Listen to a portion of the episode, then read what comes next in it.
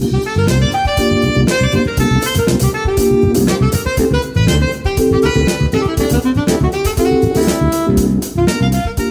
国のリスナーの皆さんこんばんは。金曜日のこの時間は夜トレをお送りしていきます。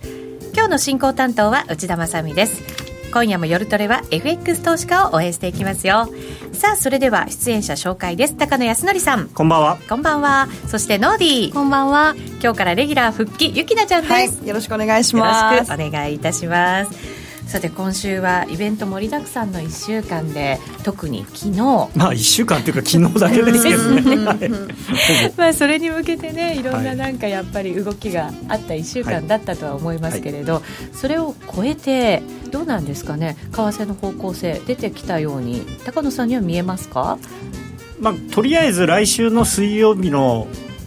欧州時間まではドル円はしっかりかなとは思いますけど、そうですか、はいそれは何かその意味があるんですか、まあ、いろいろ懸念されていたあのリスクイベントを、まあ、無事あんまり無事でもないんですけど 通過したというので、まあ、とりあえず安心感。で、うん、まあ、株もね強いですしね、うん、まあ、株はなんか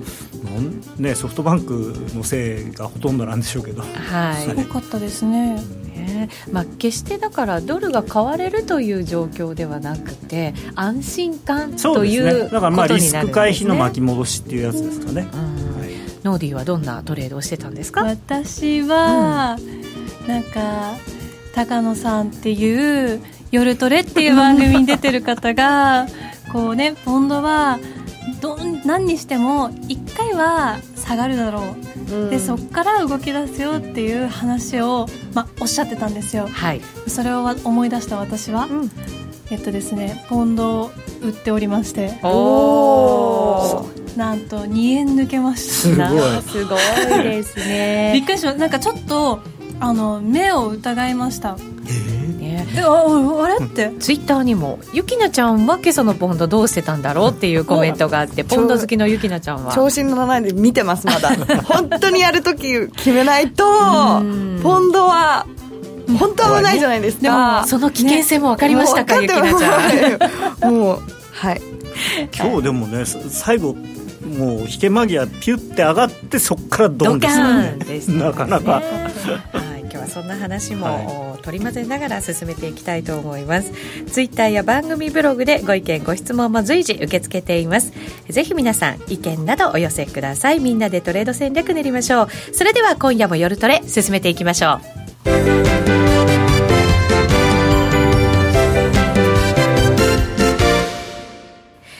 さあ、それではまずは高野さんに今週の動きについてお話しいただきましょう。イベント盛りだくさんと言いましたが、本当に昨日、今日そうですね、はい、ですかね。ほぼほぼ昨日と今日だけなんですけど、はい、まあ、一番インパクトが大きかったものからいくとやっぱりイギリスの総選挙ということで、はい、今度大きく動きましたからね、はい、あの本当にイギリスって面白い国だなと思いまして、はい、事前の世論調査はまだしも出口調査が外れるっていうよく意味がわからないって あのブリグジットの時もそうでしたよね。いやまあでも普通出口調査って今誰に入れたんですかって言われて答えるんだから、はい、外れるって普通ないじゃないですか。普通はそうですよね、ね、だからそれが あの開票されるに従ってだんだんだんだん減っていくっていう その予想が。でもあれって全員に聞くわけじゃないわけですよね、まあ、偏る場合ももちろんありますけど、えーえ。ーまあ、でもなんか不思議だなっていうずいぶん変わりましたからねしかもね、はい、なんかこう話しかけやすそうな人に話しかけた結果じゃないですかね。適当にやってる。あの人答えてくれそうみたいな でもまあ一番あの想定された結果の中で一番まあ良くないパターンというか、はい、あのまあ、一応ね保守党が第一党は確保しましたけれども過半数割れということであのまあ、世論調査は過半数割れかなっていうのが多かったんですけどマーケットのなんていうんですかいわゆるエコノミストとかの予想はほぼみんな皆さん過半数取るっていう予想だったんですよね、うん、特に昨日、うん、昨日というかだからどんどんどん近づくにつれてそういう予想がまた増えてたんで、まあ、ちょっとびっくりという感じではありますね、でいわゆるハングパーラメント、チューブラリンっていう状態になってしまって、でまあ今日メイ首相辞めないっていうふうにおっしゃってたんで、まあ、その後なんか噂で記者会見やるとか言ってたのが結局ややらなかったんですけど、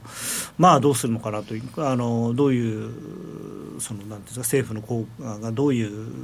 組み合わせになるのかっていうのもよく分かんないですし、はい、ただあの、すぐにも EU のあの離脱交渉に入るっていうのはちょっと難しくなりましたね、これでね。だからちょっと国内をまず立て直してからじゃないと交渉できないんで。まあ、欧州としてはしめしめっていう感じでしょうね。そうですね。立場的にもやっぱり微妙ですね。がなんとなくこう上に立ってしまったかなっていう感じはしなくもないんですが、今回のことでその保守党は自分たちだけで何でも決められるって感じではなくなったんでそういう意味ではあのややソフトな方向に行く可能性は出てきましたよね。あそのブレグジットのやり方に関して、はい、若干あのもう労働党はどっちかというとソフトブレグジットを施行してたんではい、で今回あの、結構、議席でいうと差が開いてるんですけど、得票率で見ると、本当に2、3%しか違わないんですよ。でそれあの BBC のあのウェブとか見ると書いてあるんですけど結構 42. 何パーセントだったのかな保守党がで労働党が40%ぐらいあるんですよ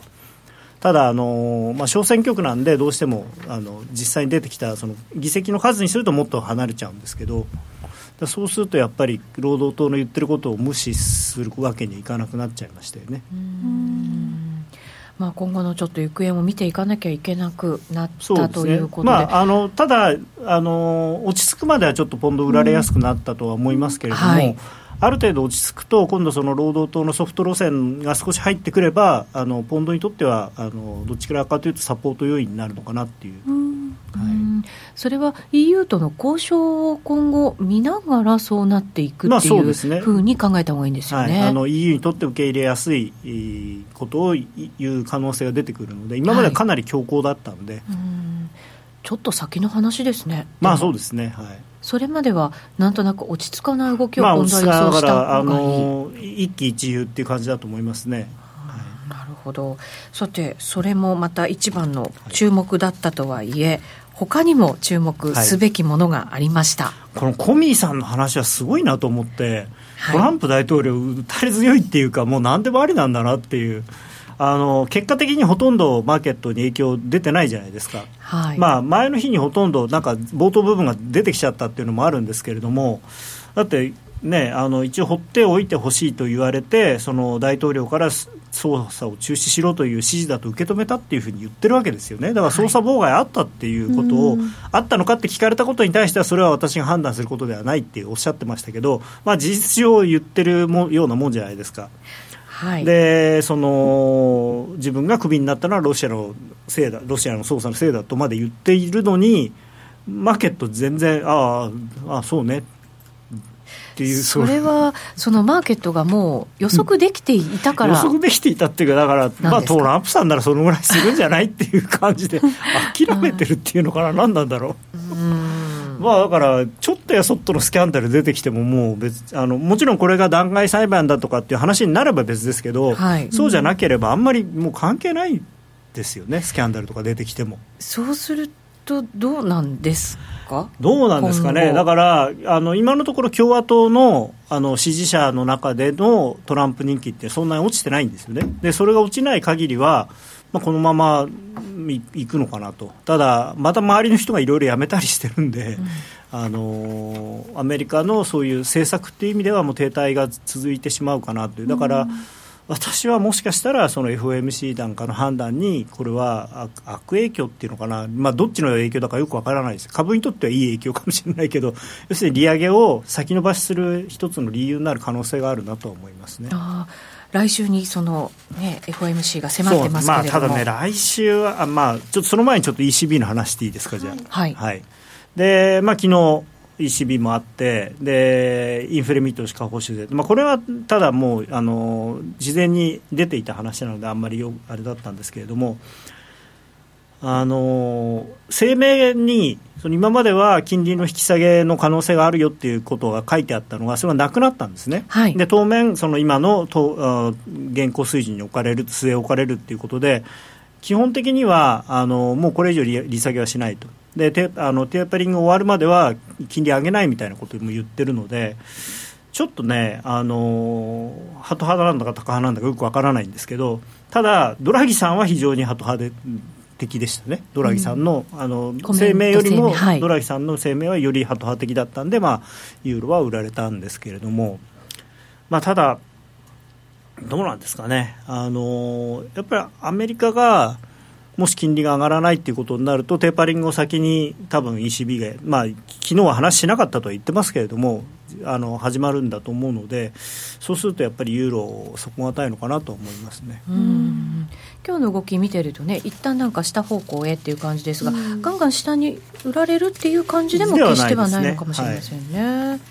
で、まあ、あの来週の FOMC ですね、はい、まあ一応もうマーケット90%以上織り込んじゃってるんで、うん、やらないと相当混乱する可能性があると思いますね。これ高野さんがおっしゃってたみたいなやれなかったんじゃなくてやらなかったんだっていうのをどこまで打ち出せるかなんですね、うん、ただ、あのー、まあ、正直そのインフレの数字だけ見てると、はい、とてもじゃないけど利上げできるような状況では私はないと思ってるのと、はい、あとはその、まあ、トランプさんがねああいうことになってるんで本当に財政政策とか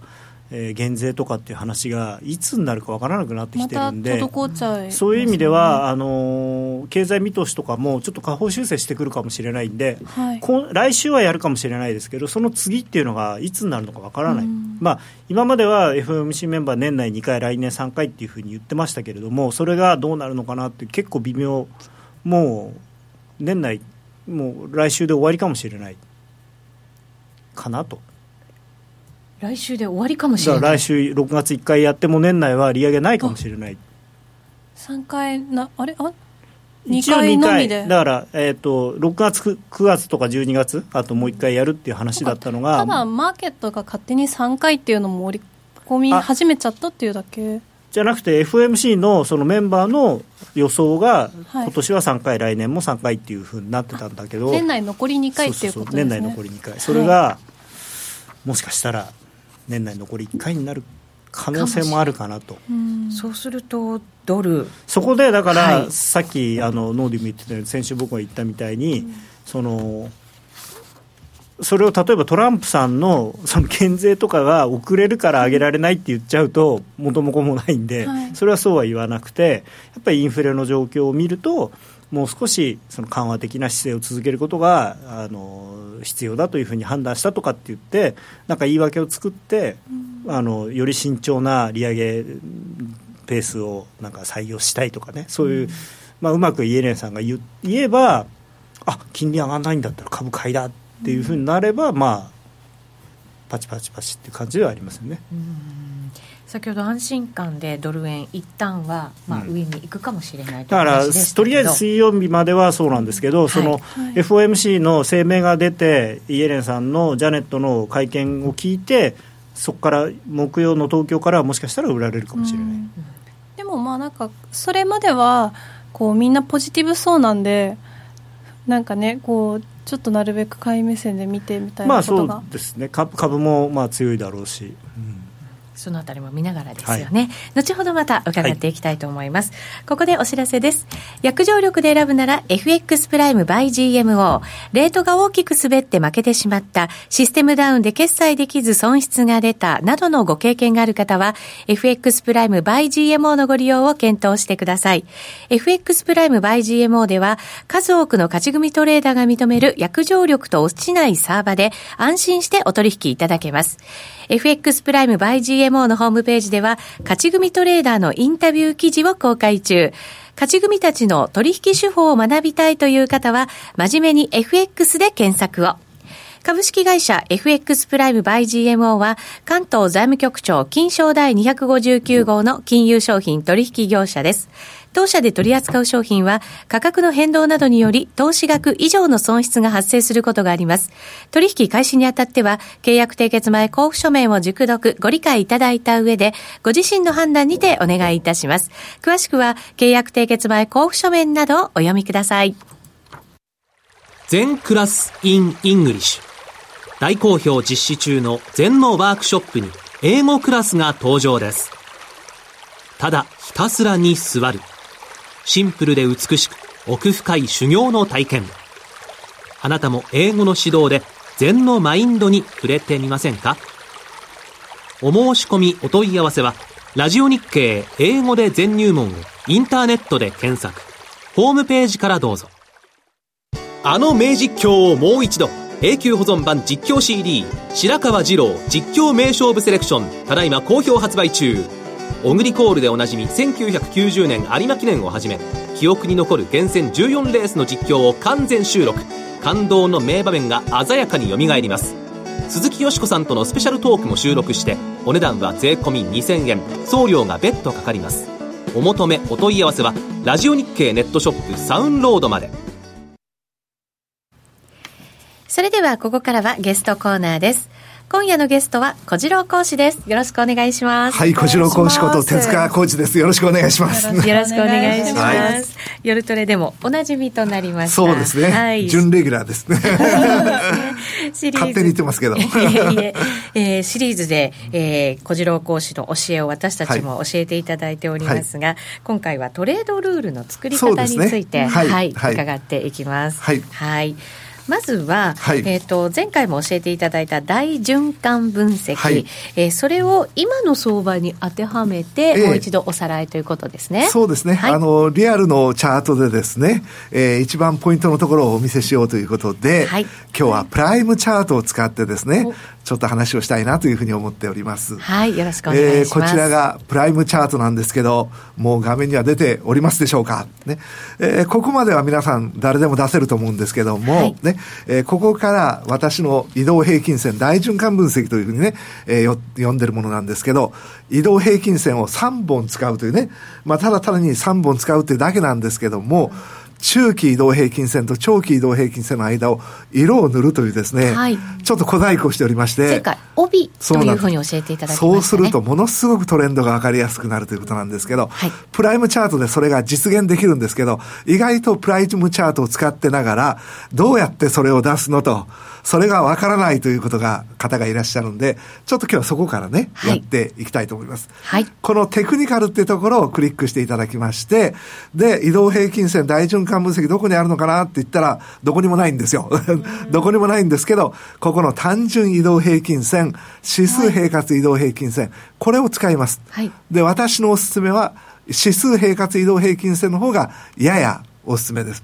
ここにチェックを入れていただいて、パラメータを変更するするのが、この右側にあるなんか三角が2つあるやつがありますね。これをクリックするとパラメータが変更できる。はい、今、25、45、75って3つ出てますね。えー、私の場合はこれを5、20、40って使いますんで、この25、5に変える。45、20に変える。75、40に変えるというのをしまして、この下に帯ってものがあります。はい。帯のところにチェックボタンを入れていただく。この4つにチェックボタンボタンを入れていただいて、指数平滑移動平均線にチェックボタンを入れていただいて、OK を押していただくと、ここへ出てくると。で、ここへこうやって出てくるんですけどね、さらにちょっと私としてはやりたいことがあるんです。何をやりたいかっていうと、実はこれ、上昇してる帯と下降してる帯があって、これ、色を変えたいんですよ。はい、で、まあ、若干違うんですけど、似たような色になってますね。はい、この色をどこで変えるかっていうと、ここへ、クラウドアップとか、クラウドダウンとか書いてありまして、上昇日、下降日のことなんです。ここをクリックするとですね、色が自由に変えれるんですよ。で、上昇日はね、やっぱり明るい色にしてね、元気よく行きたいということで、えー、黄色にします。はい、で、加工の方はちょっとね、暗いから、これはまあしょうがない青っぽい色にしましょうということで、でえー、青にこうして OK をこうするとですね、はい、余計分かりやすくなるでしょ、はい、で、これだけじゃない。もうプライムチャートってね、本当によくできてると思うんですけど、線の太さを自由に変えることができるんですよ。で、短期、中期、長期というこの3本の移動平均線がどんな状態かってことが大事なんで、これ、このところをクリックしますとですね、線の太さを変えれるんです。で私ちょっと太めの方が好きです。で、太くします。中期のやつも太くします。極太までできるんでね、極太でもいいんですけど、ちょっと太めですね。こうするとなんか分かりやすくなった感じがしませんか？はい。ね。えー、これでトレンドがあるないっていうのが非常に分かりやすくなりまして、これが上昇帯。上昇帯の時は価格及び短期移動平均線は帯の上側で波打ちながら上がっていく。で、下降帯の場合は帯の下側で波打ちながら下がっていくっていうような形がありまして、えー、しばらく上昇トレンドがあったのに、下降トレンドに変わったっていうのは、これ今見せてるのは、米ドル円の4時間足チャート。はい。ちょっとトレンドがあるように見えますけども、実はこれちょっと冷やしに変えてみますね。うん、冷やしに変えてみますと、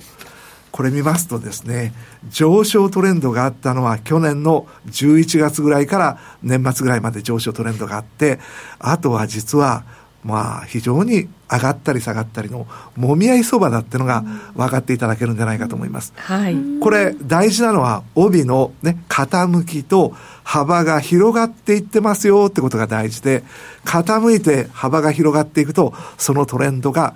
堅牢、ね、つまりそのトレンドに乗っかっていけばいいよと。で、ダメなのは、帯が細いっていう状態と横ばい状態になってる。そういう状態になりますと、価格が帯の下にあると思ったら上にある。下にあると思ったら上にある。この下と上を行き来すると、これが揉み合い相場ってことが分かりまして、やっぱり一般の方はトレンドがあるときは非常に取りやすい。ところが、トレンドがないときには取りづらい。ね。ちょっとそういう目線でいろんな4時間足、今日はちょっと4時間足をね、中心に、えー、せめて4時間足でトレンドがないと取りづらいもんですから、それをお見せしたいと思うんですけど、はい、次はユーロ円に行きたいと思います。はい、ECB 理事会を終えたユーロですね。どんな感じになってますかね。はい。これ見ていただくと、しばらく上昇トレンドがあったのに、もみ合い相場に入ってるってことがわかりますね。そうですね。まだ残念ながら明確なトレンドができておりません。うんはい、これが下方向に向かって帯が広がってるといいんですけども、残念ながらまだ横ばい状態のような状態。これなかなか取りづらいっていうね、えー、ことが分かっていただけると思います。はい。じゃあ続いてポンド円に行きましょう。ポンドは出てるんじゃないですか、はい、トレンドポンド円。ね。これは上昇トレンドがあった後に下降トレンドがね、ありますけども。やっぱりはっきりしてるような気がしますね。まあそうですね。4時間足で見るとそうなんですけど、やっぱり冷やしで見るとね、はい、ちょっとさほどでもないというね、うねえー、感じがあります。で、続きまして、ユーロドルですね。ユーロドルっていうのは、まあ、投資家としては必ず見ておかなきゃいけないね、えー、ものだと思うんですけど、はい、これ、上昇トレンドがあった後に、ちょっと帯の傾きが緩やかで、細いでしょ、はい、これがどんどん広がってると本物なんですよ。で、その上昇トレンドが今、ここでくっつきまして、終わりにかかっております。はい、もみ合い相場に入りそうな状態になっておりまして、えー、はっきりとした方向性が、これまた出ておらないということがね、えー、分かっていただけると思います。じゃあ、何が今一番トレンドがあるの？っていうことなんですけど、はい実は FX プライムさんってのは割と銘柄がありましてね、通貨ペアがありまして、えー、いろんなものが見れるんですけど、今現在一番強いのは、ニュージードルドル。ニュージードルドル。えー、ですね。こちらを見ていただくと、この1ヶ月間ずっと上がっておりまして、えー、5月のね、まあ中旬ぐらいからですかね、えー、非常に帯が太くなってます。この帯をしっかり見ていただきたいんですけど、傾きを持ってることと幅が広がっていってるっていうのがわかりますかね。この傾きを持って幅が広がってる状態だと、時に帯のところに向かって価格及び短期移動平均線が下がってきても跳ね返される。ね。えー、こういった状態が非常に強い状態で、まだそのトレンドが続いてる状態ですね。えー、いろんな通貨ペアがありますけど、やっぱり一般投資家の方にはトレンドが分かりやすいものをね、えー、手掛けていただきたいと思いますんで、えー、たくさん見る中で、えー、トレンドがある銘柄、これをしっかりと見ていただきたいなと、このように思います。はい。はい、トレンドが出てるもの、出てないもの、しっかり見極めて、そうですね。トレードしやすいものでトレードをしていくと、はい、いうことになるわけですね。プライムチャート、本当にね、あの、他のテクニカル指標もね、魅力的なテクニカル指標がいっぱいあって、えー、チャート分析をする人間としては、大変ありがたい、あの、チャートシステムですから、はい、ぜひ利用していただきたいと思います。そうですね。自分仕様にね、そうですね。変えていただけるといいかと思います。はい、はい。さあ、今日のお話の肝になります、はい、トレードルールなんですが、はい、はい、はい、そうですね、えー、トレードルールの作り方と。ね、実はあの、私がチャート分析をなぜやってるかっていうと、ファンダメンタルズ分析っていうのと、チャート分析って2つの分析方法があるわけですね。はい、で、その中で、トレードルールを作ろうと思ったら、チャート分析じゃないとなかなかトレードルールは作れないんだ。うん、ファンダメンタルズ分析でトレードルールを作りますってことがなかなかうまくいかないんですね。で、私はやっぱり投資家が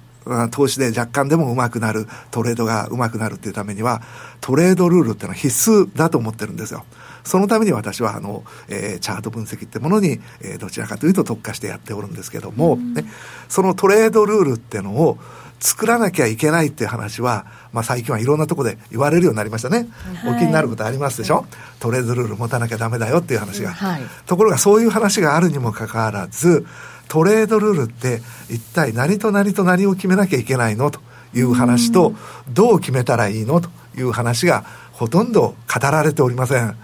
ですからトレードルールを決めなきゃいけないと言われながら決められてないという投資家がたくさんいらっしゃるんで、はい、え今日は何を決めなきゃいけないかっていう話をまずさせてもらって、はい、その中でね要点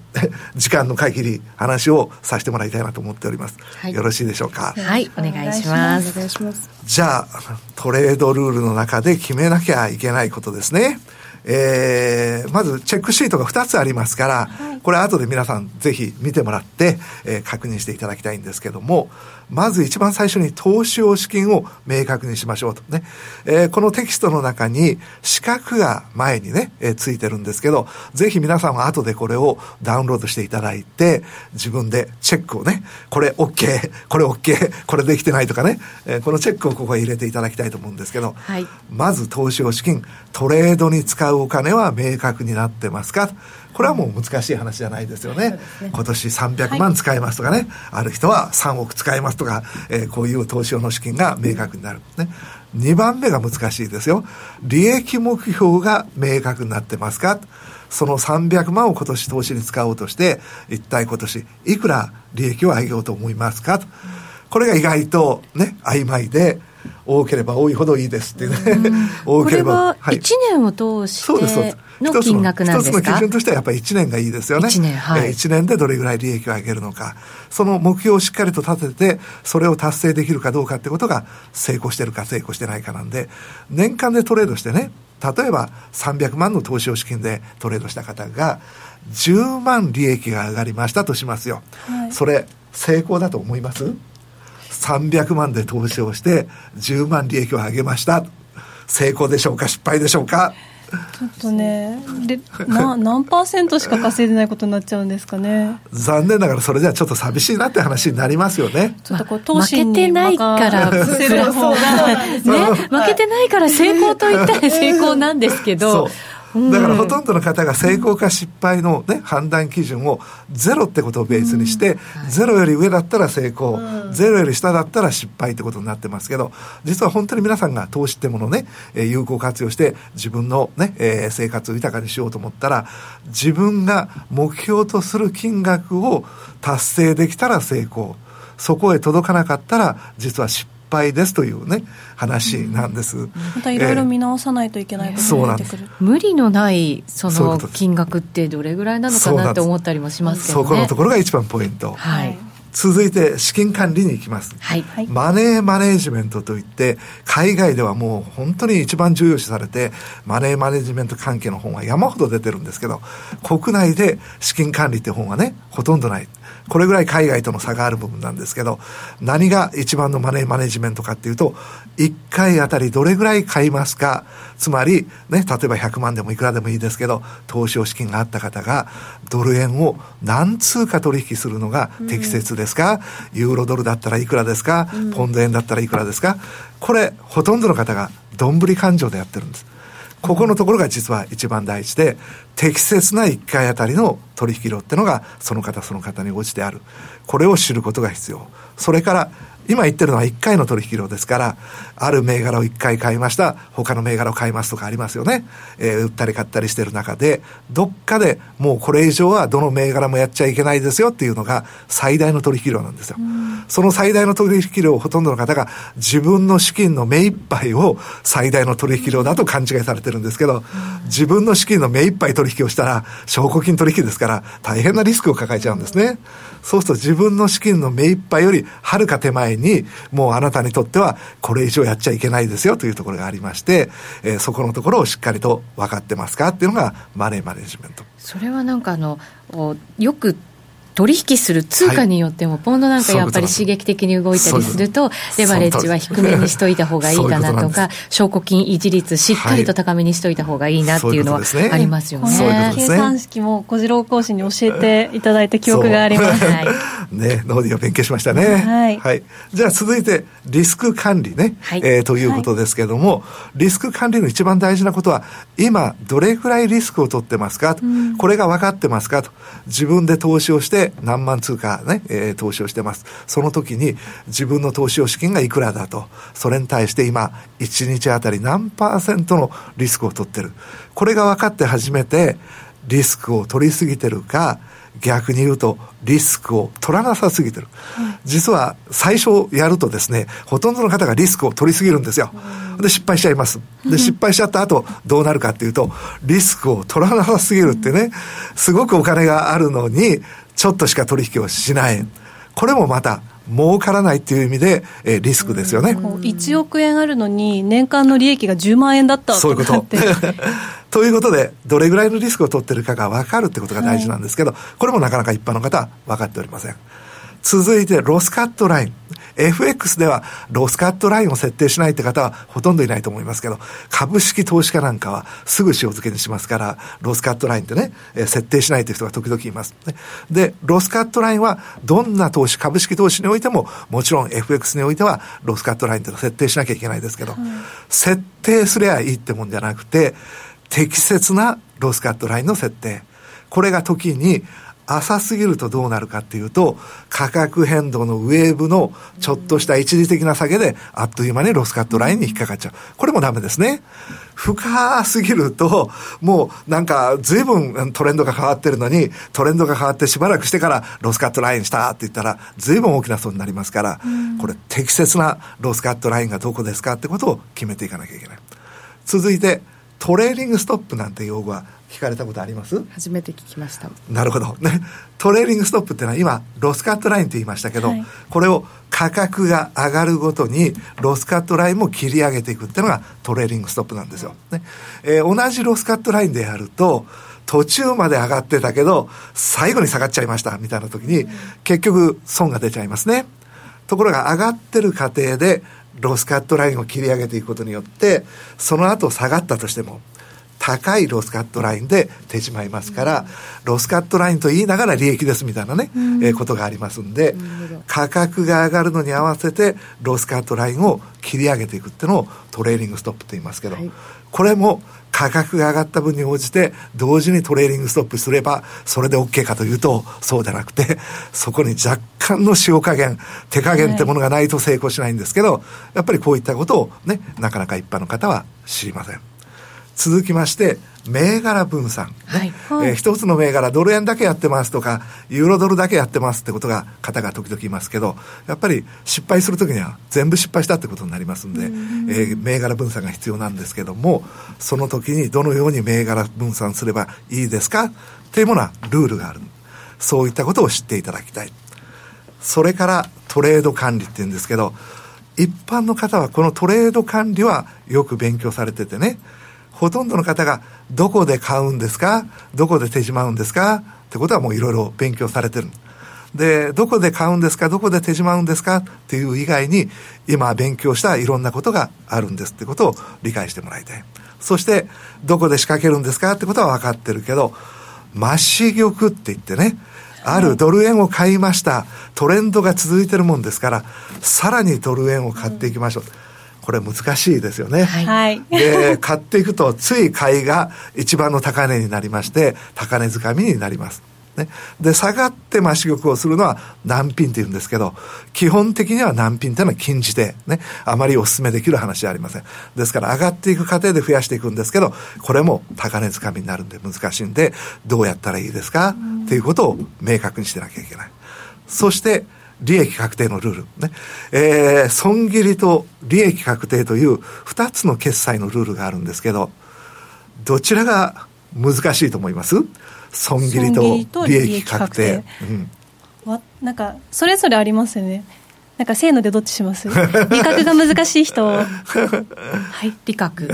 あすごいね。優秀。ね。損切りは正しい損切りラインの設定法ってのを頭に置いとけばそこへ入ったら切ります。あとは我慢します。簡単ですよ、はい、でも利益確定ってね今上昇してます。ね、えー、上昇してるところでもうここでいいなと思っててしまうとさらにどんどんどんどん上がっていく、でかといってまだ上がっていくだろうと思うと、もうこれで終わっちゃうってことになるからどこで手じまうかっていうことが大変難しい。これ上級者でも一番ね、えー、悩んでる話ですね、えー、これをやっぱり的確なルールっていうのを持たなければいけません、はいで、最後に取引銘柄選択のルールってのありましてね、えー、日本人だからドル円をやりますっていうのは、ね、ドル円決して悪い銘柄じゃないんですけど、はい、日本人だからドル円やりますっていうのはやっぱりちょっとね、銘柄選択としては寂しくて、やっぱりそれが、こうこうこういうようなね、やりやすい、えー、通貨ペアだからドル円やりますよと。いうような形で、やっぱりいくつかの銘柄をね、通貨ペアをウォッチして、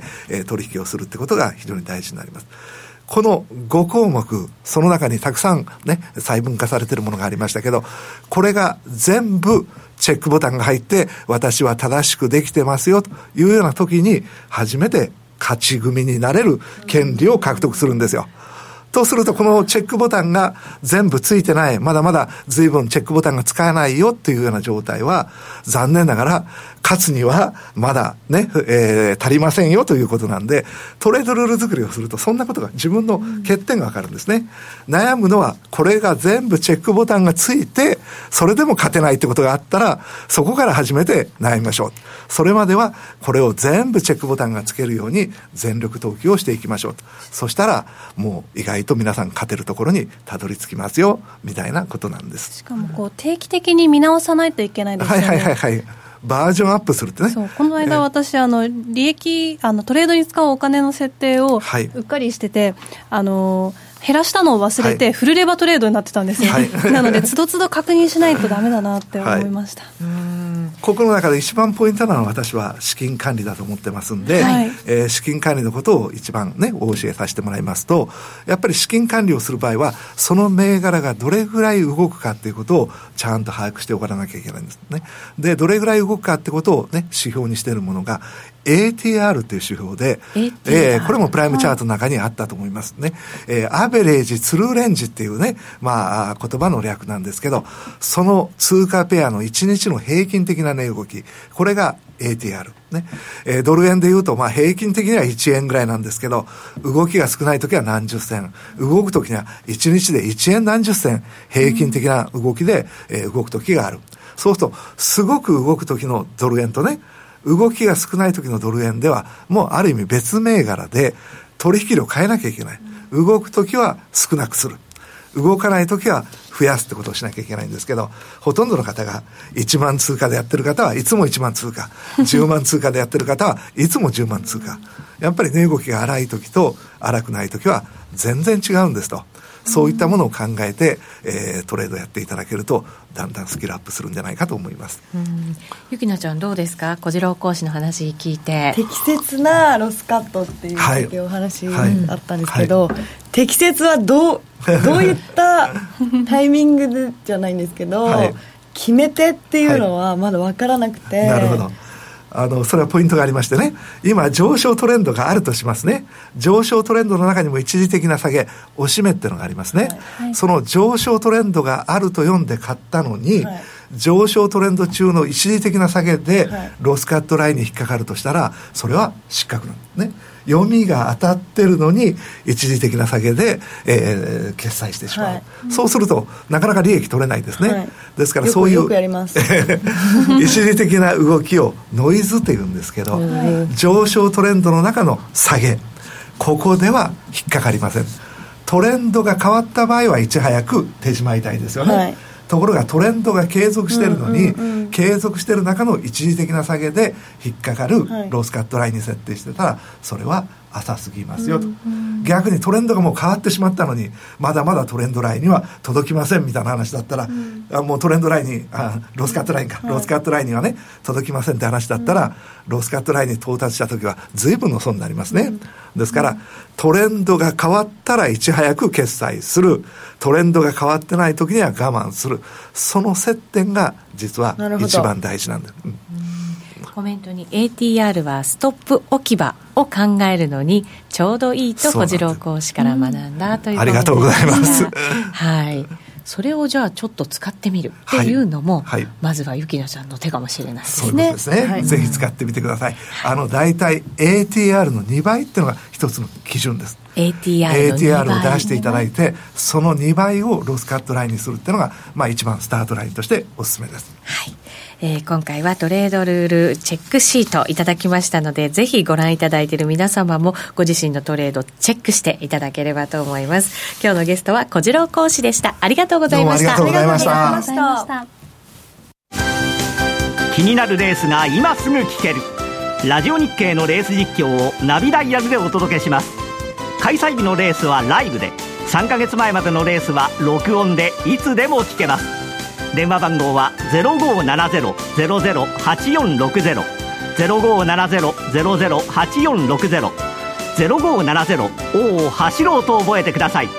情報料無料かかるのは通話料のみ。ガイダンスに従ってご利用ください。グローバルヘルスカフェ。途上国へ赴き医療システム全体の向上を目指すグローバルヘルス。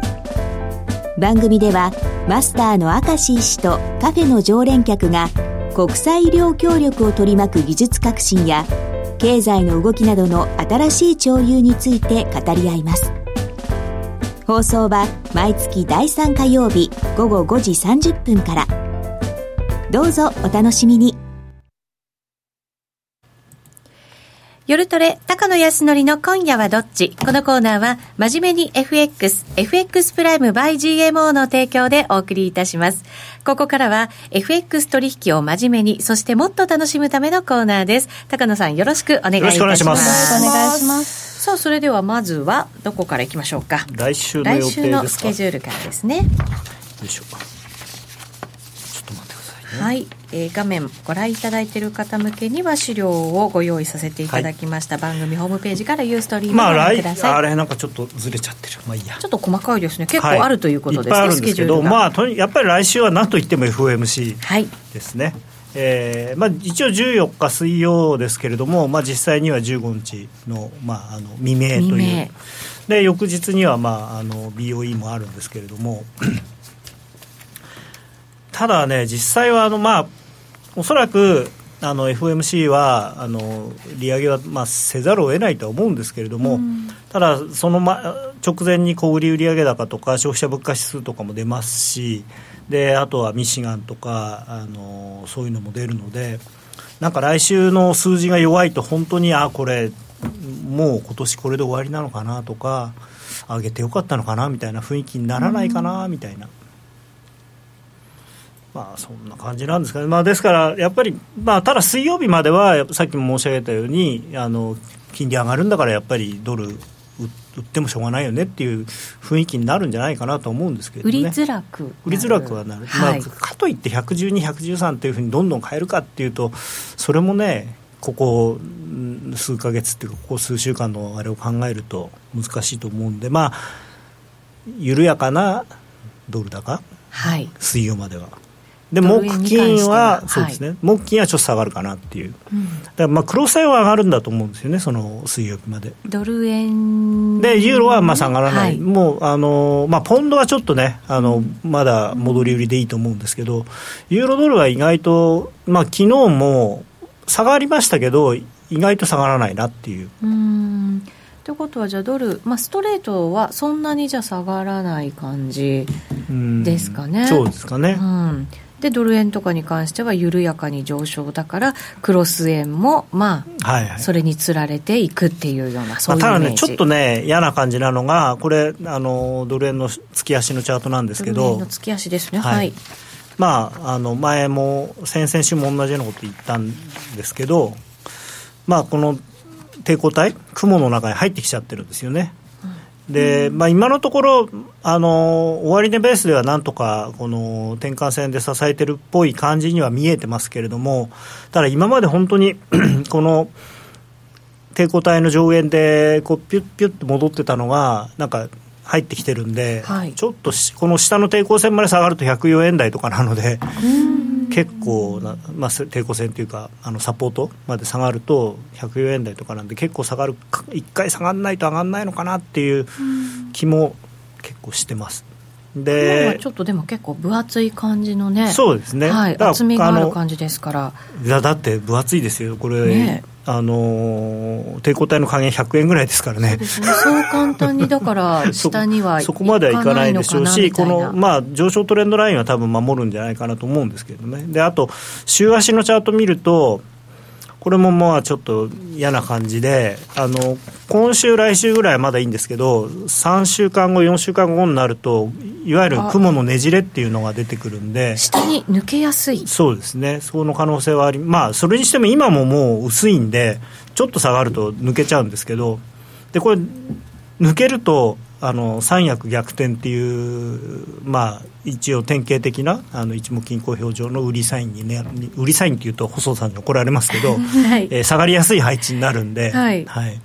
その辺がね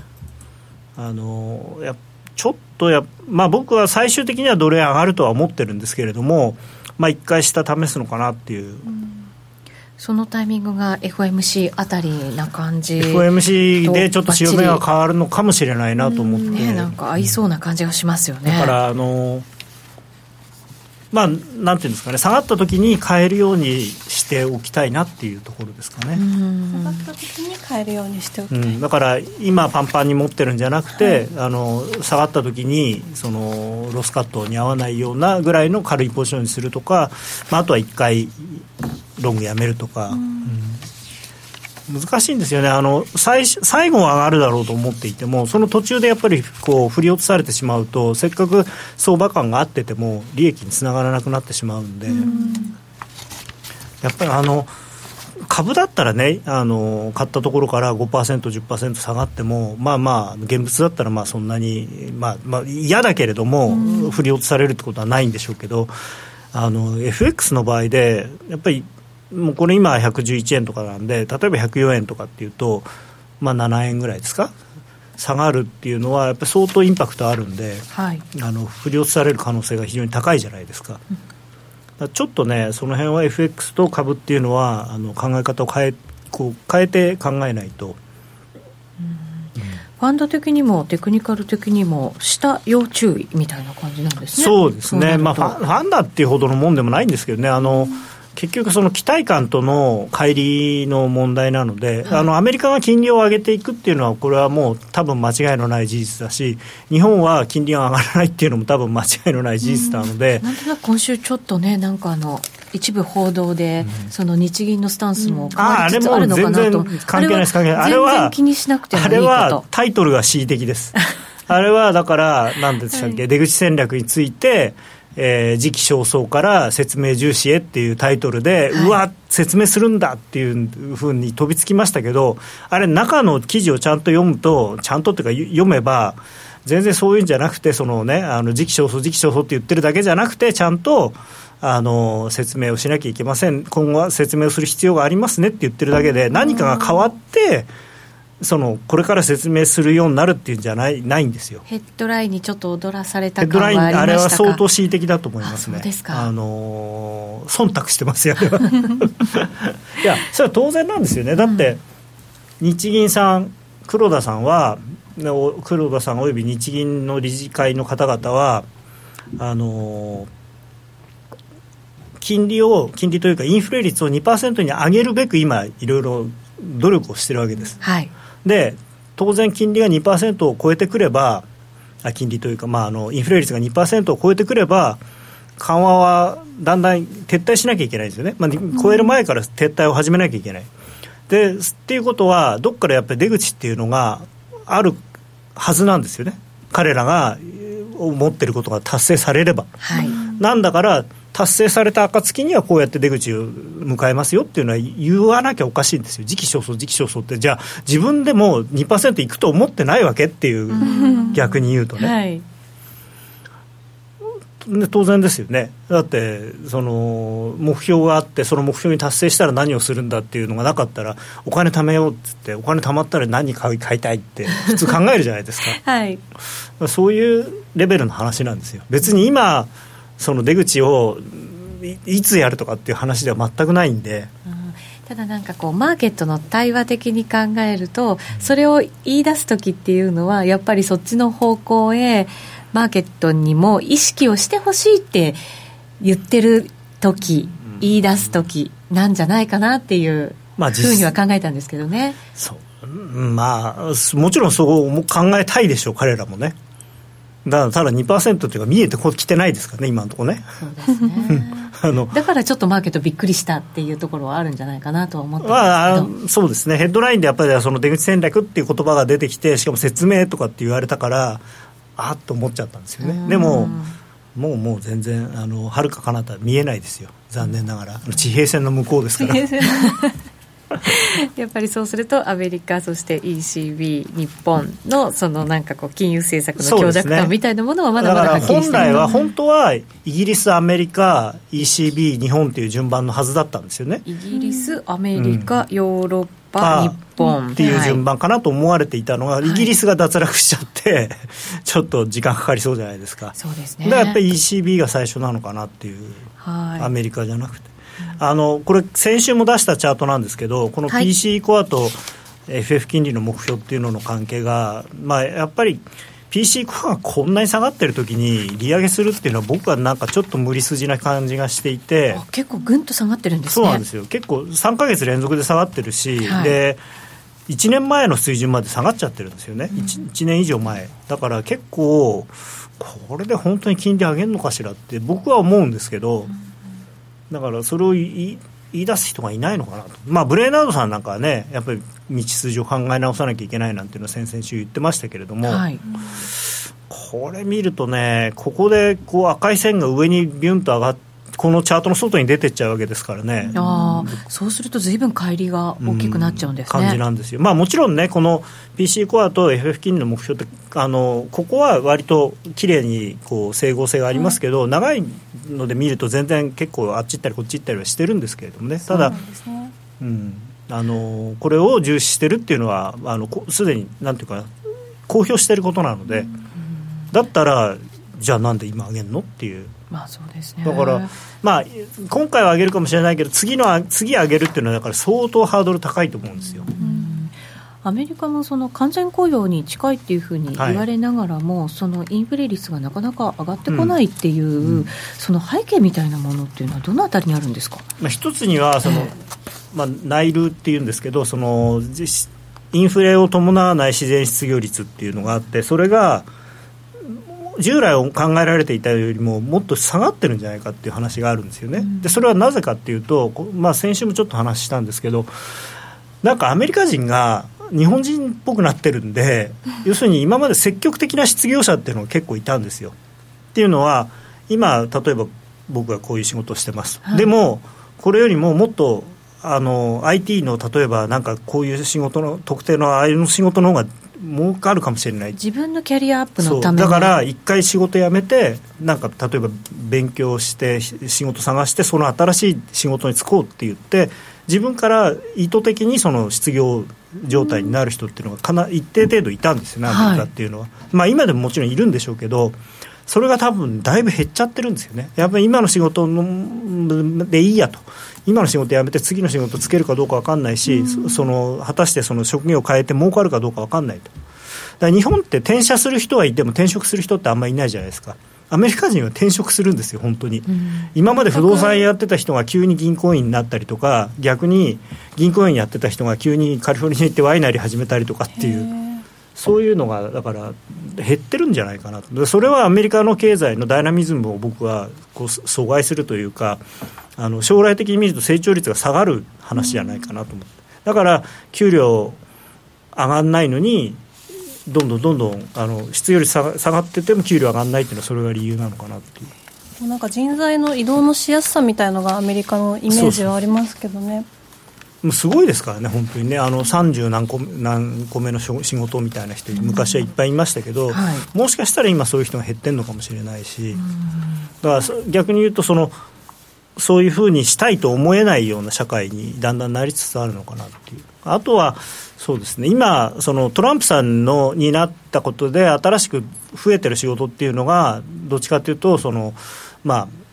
パイプライン作る仕事であるとか、はい、その公共工事の仕事であるとか、そういう、あんまり給料の高くない仕事なんですよね、だからそうなると、どうしてもあの給与が上がるっていうプレッシャーにはなりにくい。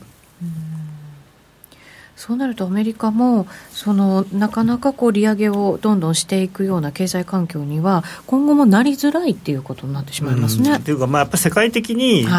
デフレ、はい、デフレまでいかなくてもいい。低インフレの時代になってきてるんじゃないかなと思うんですよね。でそれでもドル高っていうのは続いていくんですか、っていうか、円安がになるのかなって、ドル高っていうよりは、僕は円安だと思っていて、ユーロドルも僕は上がると思ってるし、ドル円も上がってると思う、上がると思ってるし。はい。そういう意味では来週のスケジュールの中でアメリカの小売売上高であるとか消費者物価指数なんかも発表されるので、はい、このあたりもまあ見ておかないといけないところではありますね、ね、もちろんその PC コアが一番大事なんですけど CPI っていうのも非常に大事な数字ですから、はい、まあ、これも見ていく、まあただもう本当に原油がまたね、ね。あの昨日もまた下がってましたし、はい、あの原油は本当に上がらないんで、しかもだって今、湾岸であんなこと起きてるわけですよ、まあ、もちろん、あそこで戦争になるとは思わないですけどね、だってカタールにもサウジアラビアにも両方とも米軍がいるわけですから、はい、お互いに米軍がいるところで戦争なんかできないですから。ただ、相当揉めてるじゃないですか、あんな状態でも全く原油上がらない、ピクリともしないですからね。45ドル台とかでなんか結構ずんずんずんずん下がっていくからまたちょっとひどいことになっちゃったら嫌だなっていう気はしますけどね、まあ本当はねいいことなんですけどね原油が安いっていうのは。まあ、私たちはね、生活を車好きにとっては。あと日本はね、エネルギーやっぱり輸入しないといけないですから、ね、そうなんですよね、ただ、うん、そのやっぱり多分50ドルぐらいが、まあ、フェアバリューというか、ものとしての石油の値段だとすると、それを割り込んでどんどん下がっていっちゃうと、どっかで誰かがやっぱりそのしわ寄せを食らうんで、あのあとまあ金融商品としての原油っていうことを考えると、まあ、あんまりそのポジティブな話ではないのかなっていう。えー、さてじゃあ来週はその FOMC の、まあ、政策金利の発表がありますのでそのあたりを見ながらアメリカの政策がどんなふうに進んでいくのかをまたこう私たちはしっかりと相場に織り込み始めるような、はい、そんなイメージになるわけですね、まあ、本音で言うと、利上げするかどうかっていうのが一つのポイントじゃないかなとは思ってるんですが、はい、建前で言うと、まあ、その後のドットチャートがどうなってるかっていうのが、まあ、大事かなと思います、ね、はい、その翌日に、えー、イギリスも政策金利発表してきますが、まあ、ここは。もう動かないですね、うん、ただ、まあ、カーニーさんがそのこの選挙の結果を受けてどんなこと言うのかなっていう。はい、うん、イギリスはどんなことを言うか可能性があるんですか、それによってまた影響がありますか、まあ、でもイギリスはこれね、すごい不思議なもんなんですけど、あのブレグジットの、まあ、なんていうかね、決定をしたことによって、ポンドが急落したじゃないですか、はい、ででもまだブレグジットはしてないので、EU とのそのなんて関税なしのその貿易ができている状態でポンドがこれだけ安くなってるんですごくやっぱり交易条件が良くなってるというか、輸出がしやすくなってるんですよ。ね、だから結構景気はいいんですよ、皮肉なことに。あそうなんですね、うん、そうなった時のやっぱり舵取りも難しくないですか？政治的にだから今の状態をずっと続けるのが本当は一番いいんですよね。あの EU 出るぞ出るぞ出るぞって言いつつ出ないっていう えー、高田康則の今夜はどっち？このコーナーは真面目に FX FX プライム by GMO の提供でお送りしました。高野さん今日の延長戦はいかがですか、はい。はい、今夜はどっちの話をしてないので。